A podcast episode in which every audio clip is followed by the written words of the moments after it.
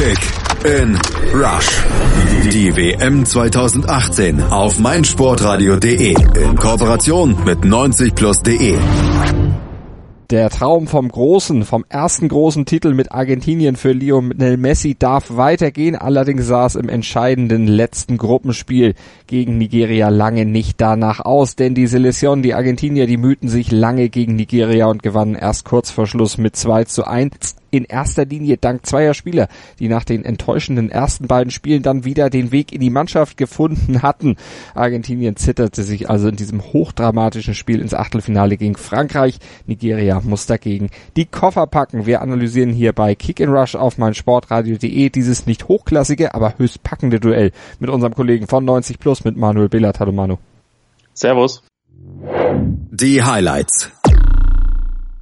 Ja, die Führung der Argentinier war an zwei Spielern festzumachen. Zum einen am neu in die Mannschaft gekommenen Eva Banega und zum anderen natürlich an Superstar Lionel Messi. Der nahm den Zuckerpass seines Mitspielers auf und vollendete zum 1 zu 0 in der 14. Minute. Doch die größer werdende Spielkontrolle und das Chancenplus konnte Argentinien nicht dazu nutzen, die Führung dann auch auszubauen. Und so glich Nigeria durch Victor Moses in der 51. per Foul Elfmeter aus. Die zweite Hälfte war dann gespickt mit weiteren strittigen Elfmeterreifen oder nicht Elfmeterreifen Situationen auf die wir gleich in der Analyse noch eingehen. Und das Spiel wurde am Ende durch das Tor von Marcus Rojo entschieden in der 86. Minute.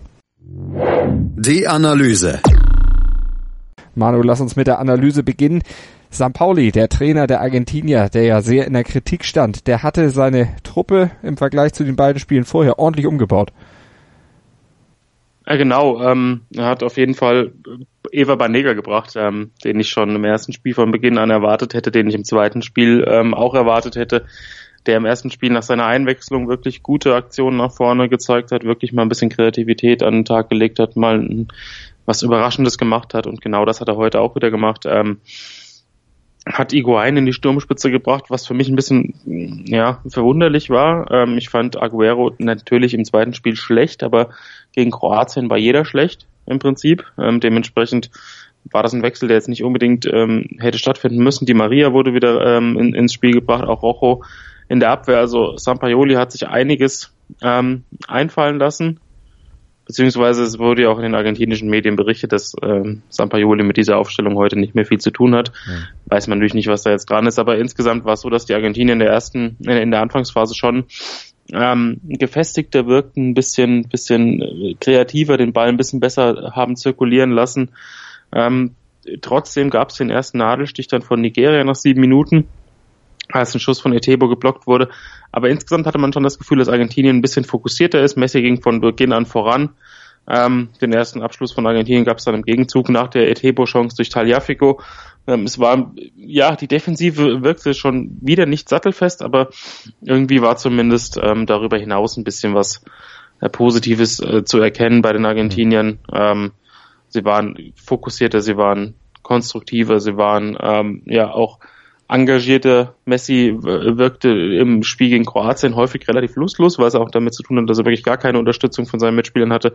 Aber das lief heute auch ein bisschen besser, hat eine äh, positivere Ausstrahlung, hat viel versucht. Also es war insgesamt noch kein wirklich guter Auftritt von Argentinien, aber definitiv ein deutlich besserer. Sie wirkten am Anfang auch noch so ein bisschen nervös, hatten dann auch ein paar Ballverluste, worauf die Nigerianer natürlich auch mit ihrer Taktik dann irgendwo lauerten. Sie versuchten ja den Spielaufbau des Gegners früh zu stören, lauerten auf Umschaltmomente und das klappte nach einem Fauxpas von Mascherano vor dem Strafraum dann auch fast. Kelechi Iheanacho, der suchte die Möglichkeit, aber er fand sie dann am Ende nicht, konnte sie nicht ausnutzen, weil Mascherano dann doch wieder, oder Mascherano dann doch wieder besser am Start war und dann seinen Fehler letztlich auch ausbügeln konnte. Mascherano fand ich heute ähm, über weite Strecken wirklich ein absolutes Sicherheitsrisiko.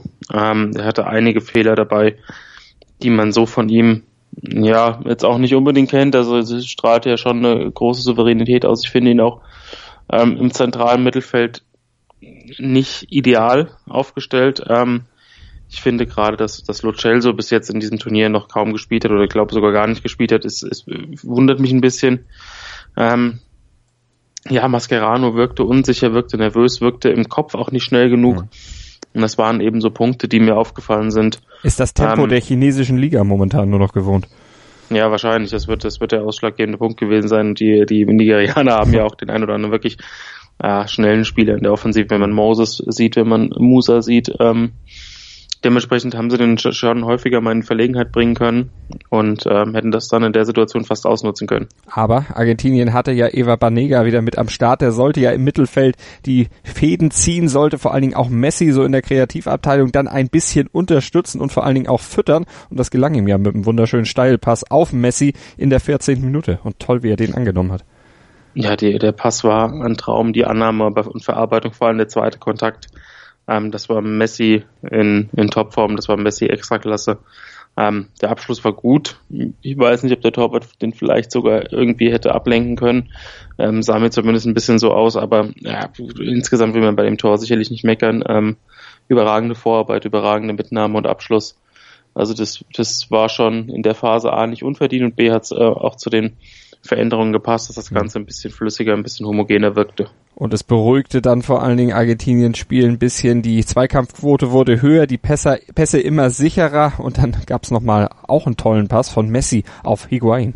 Ja, im Verein ist äh, Higuain die absolute Tormaschine, aber auch dort hat er äh, immer wieder mal gezeigt, dass er Großchancen hat liegen lassen. Ähm, in, der, in der Nationalmannschaft kennt man das auch von großen Turnieren. Also wir werden uns da noch äh, relativ positiv daran erinnern, dass er im WM-Finale 2014 eine Riesenchance hat liegen lassen. Ähm, hier konnte er gar nicht so viel dafür, war jetzt nicht der perfekte Winkel oder auch der Torhüter war relativ schnell draußen, aber ähm, ja, da hat Messi wieder seine, seine Spitzenklasse in Szene setzen können, hat einen überragenden Pass aus dem Stand gespielt, ohne jetzt irgendwie in der Bewegung oder in der Dynamik gewesen zu sein. Und das hat Iguain die Chance dann eben nicht genutzt. Ähm, kurze Zeit später hatte Messi dann noch einen Freistoß ähm, von der halblinken Position, der dann aufs lange Eck gesetzt hat und dann ähm, den Pfosten getroffen hat. Also es hätte zu dem Zeitpunkt durchaus 2 0 für Argentinien stehen können, wenn nicht sogar müssen. Also Argentinien, die kontrollierten dann natürlich das Spiel bis zur Halbzeit und auch nach der Halbzeit, aber dann entglitt es ihnen plötzlich nach dem Seitenwechsel, als nämlich Mascherano im Strafraum gegen Balogun klammerte, der Nigerianer zu Boden ging und Schiedsrichter Shunai Shakir auf den Punkt zeigte. Tja, und da gab's einen Elfmeter dann eben. Wie hast du die Szene gesehen? Es war schon ein ja, äh, Ring, ringenartiger Einsatz von Mascherano, aber war es ein Elfmeter? Für mich nicht. Ähm, ist schwierig, die Situation erstmal in Realgeschwindigkeit zu betrachten, weil da sieht es tatsächlich so aus, als würde Mascherano enorm ziehen. Also hat auch gezogen, er hat auch die Hände dran, aber für mich ist es gerade so ein Grenzfall. Also es reicht für mich eher nicht für den Elfmeter. Ähm, ob das jetzt eine Situation ist, die man durch den Videobeweis korrigieren kann als klaren Fehler, das äh, wage ich dann auch zu bezweifeln. Also ich hätte jetzt keinen Elfmeter gegeben, aber ich hätte ihn vermutlich auch nicht korrigiert. Dementsprechend ähm, ist das eine, eine strittige Aktion sicherlich, über die man noch diskutieren kann, aber der, die Entscheidung als solches konnte dann durchaus so bestehen bleiben. Ähm, ja, und Moses hat den Elfmeter dann mit kurzem Anlauf extrem souverän verwandelt. Eiskalt 1-1 in der 51. und damit hatte zu dem Zeitpunkt zumindest der Kicker des FC Chelsea seine Mannschaft mal virtuell ins Achtelfinale und Argentinien in den Flieger nach Hause geschossen. Ja, Nigeria tauchte danach wieder vermehrt in der gegnerischen Hälfte auf und die Antwort der Argentinier lautete daraufhin erstmal wir suchen mal noch einen häufiger Messi, aber der alleine war dann auch erstmal so ein bisschen auf verlorenem Posten, hatte man das Gefühl. Ja, die anderen haben sich ein bisschen, bisschen versteckt. Also die Maria auch nach einem, nach einem soliden Ansatz am Anfang, in dem er eigentlich relativ beweglich war, ähm, auch abgetaucht dann von Taliafico, der jetzt individuell auch nicht gerade der beste äh, Außenverteidiger ist, ein bisschen weniger Unterstützung gehabt. Dementsprechend ist es, äh, war es für Messi wieder schwierig. Es war wieder wie in den ersten beiden Spielen das Ball zu Messi und dann gucken, was passiert. Ähm, und darauf wurde dann sehr gut reagiert, indem Christian Pavon gebracht wurde, mhm. ähm, der für mich einen extrem positiven Einfluss hat. Also er ist noch ein junger Spieler, der noch in der argentinischen Liga spielt, aber ähm, eine sehr enge Ballführung hat, ein gutes Dribbling hat, viel Tempo mitbringt. Ähm, und genau das konnte er auch in zwei, drei Szenen zeigen. Ähm, hatte gute Ideen, hat versucht ein bisschen im Kombinationsspiel tätig zu sein, hat auch mal ähm, eins gegen eins gesucht und mal für einen Überraschungsmoment sorgen wollen. Ähm, das war auf jeden Fall eine sehr positive Einwechslung. Danach hätte ich dann mit Dybala oder Aguero gerechnet, aber es kam Mesa, ähm, der ja für mich jetzt kein unglaublich schlechtes Turnier gespielt hat, aber ich weiß nicht, wie man einen solchen Spieler dann einen Dybala oder einen Aguero vorziehen kann. Das war für mich wieder eine, ein personeller Fehler. Ähm, Sampaoli hatte ja in manchen, manchen Personalfragen seine eigenen Ansichten. Also das hat mir auch nicht so äh, gefallen. Ja, insgesamt war das eine Phase, in der es viel Hektik gab. Ähm, beide Mannschaften häufiger mal zu einem Foul gegriffen haben. Der Spielfluss kam nicht so zustande und das war zu dem Zeitpunkt auf jeden Fall ein Vorteil für Nigeria. Und dann gab es ja auch noch eine Szene im argentinischen Strafraum, wo die Argentinier dann vielleicht auch ein bisschen Glück hatten. Versucht der Kopfball von Rojo und dem sprang dann dabei der Ball an die Hand. Shakir und der VAR, die meinten, nee, brauchen wir nicht pfeifen, das war kein Handelfmeter. Wie siehst du die Szene? Eine ganz schwierige Situation. Ähm, ja, wie gesagt, es ist eine unglückliche Abwehraktion. In der Bewegung ist es schwer, irgendwie die Hand ähm, nicht so zu manövrieren, dass sie da ist, wo sie eben ist. Mhm. Und dementsprechend finde ich, dass der Kopfball sehr unglücklich war und die ganze Aktion auch sehr unglücklich ausgesehen hat. Aber für mich ähm, in der ersten Bewegung oder im, als, als ich das erste Mal gesehen habe, äh, habe ich äh, gesagt Elfmeter.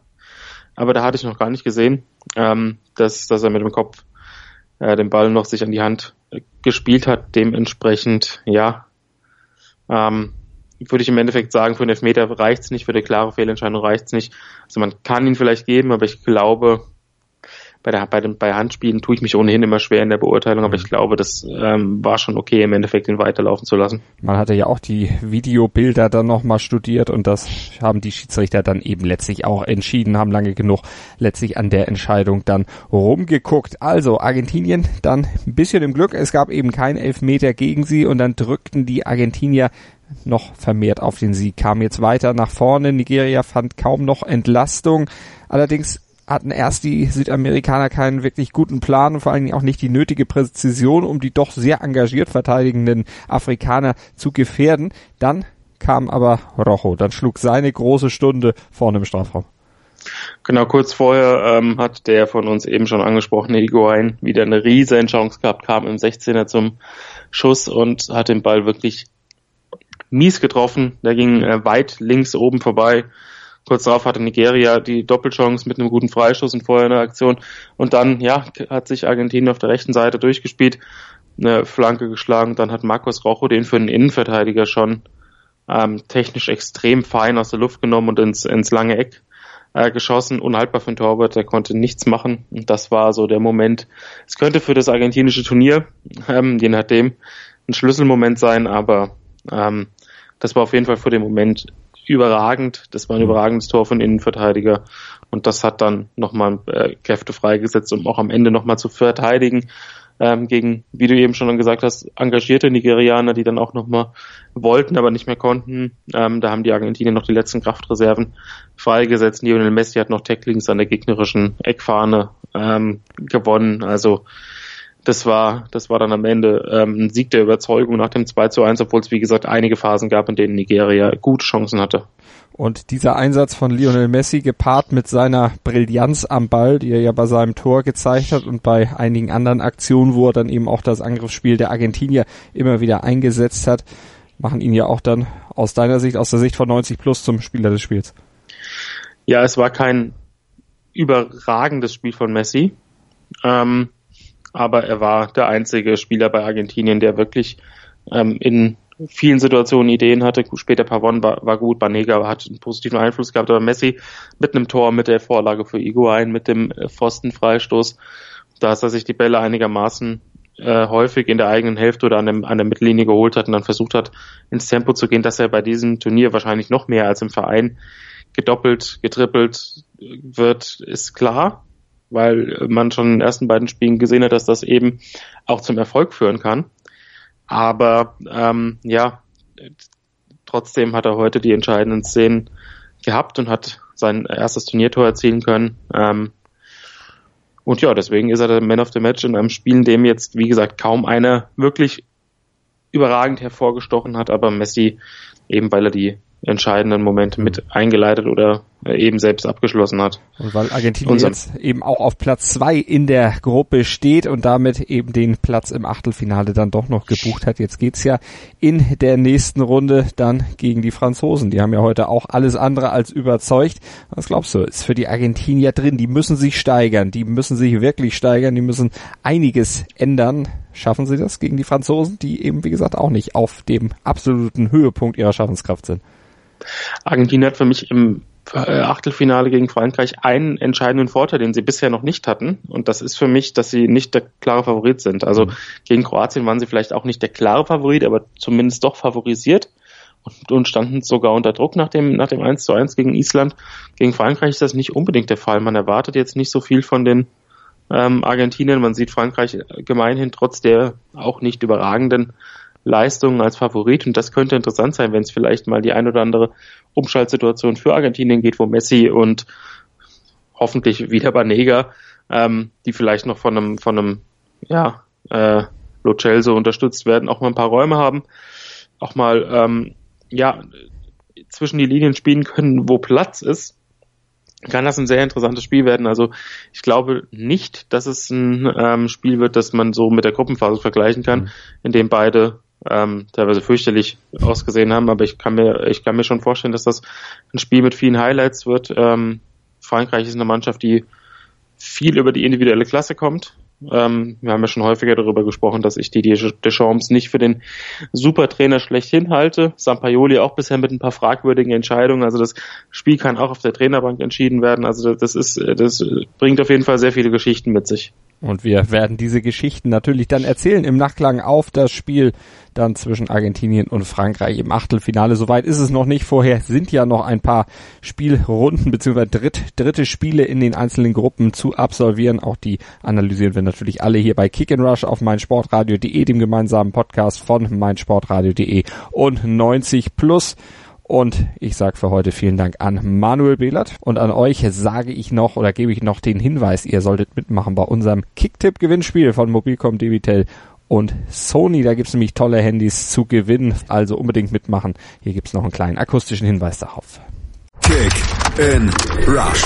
Das WM-Tippspiel auf meinsportradio.de. Präsentiert von Mobilcom Debitel. Registriere dich jetzt auf meinsportradio.de slash kick and rush und gewinne jeden Spieltag ein nagelneues Sony Xperia XZ2 Kompakt.